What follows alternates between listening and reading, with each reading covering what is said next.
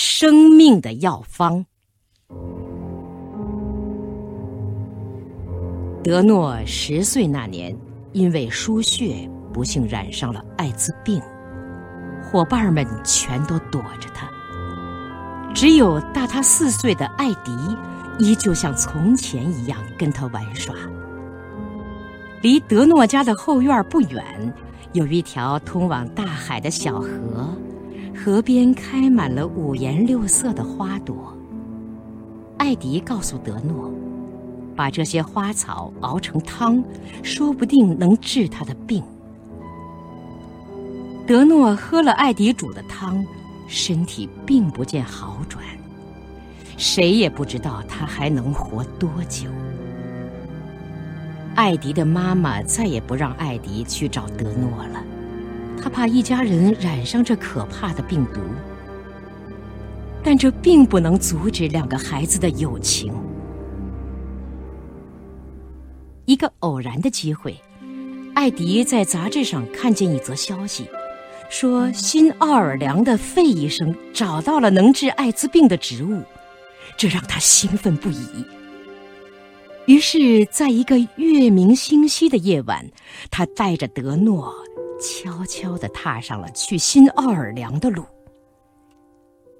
他们是沿着那条小河出发的。艾迪用木板和轮胎做了一只很结实的船。他们躺在小船上，听见流水哗哗的声响，看见满天闪烁的星星。艾迪告诉德诺，到了新奥尔良，找到费医生，他就可以像别人一样快乐的生活了。不知走了多远的路，船破进水了，他们俩不得不改搭顺路汽车。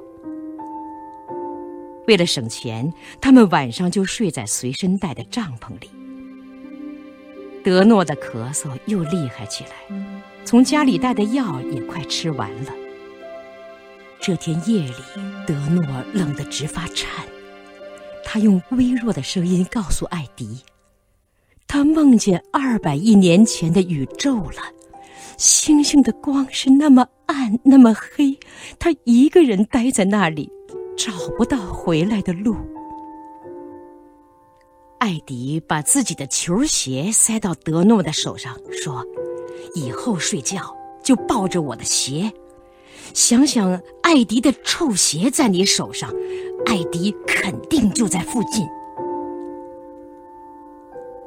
孩子们身上的钱差不多用完了，可离新奥尔良还有三天三夜的路。德诺的身体越来越弱，艾迪不得不放弃了计划，带着德诺又回到家乡。不久，德诺就住进了医院。艾迪照旧常常去病房看他，两个好朋友在一起时。病房便充满了快乐。他们有时还会合伙玩装死游戏，吓医院的护士。看见护士们上当的样子，两个人都会忍不住的大笑。艾迪给那家杂志写了信，希望他们能帮忙找到费医生，结果却杳无音信。秋天的一个下午，德诺的妈妈上街去买东西了。艾迪在病房陪着德诺。夕阳照着德诺瘦弱苍白的脸。迪问他，想不想再玩装死的游戏？德诺点点头。然而这回，德诺却没有在医生为他摸脉时忽然睁眼笑起来。他真的死了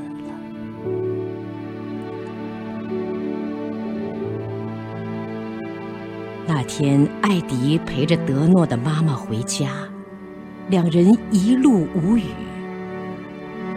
直到分手的时候，艾迪才抽泣着说。我很难过，没能为德诺找到治病的药。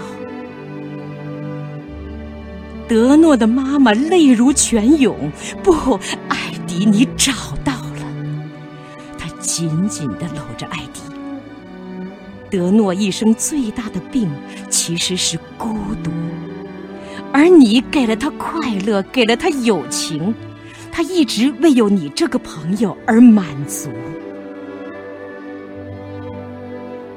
三天后，德诺静静地躺在了长满青草的地下，双手抱着艾迪穿过的那双球鞋。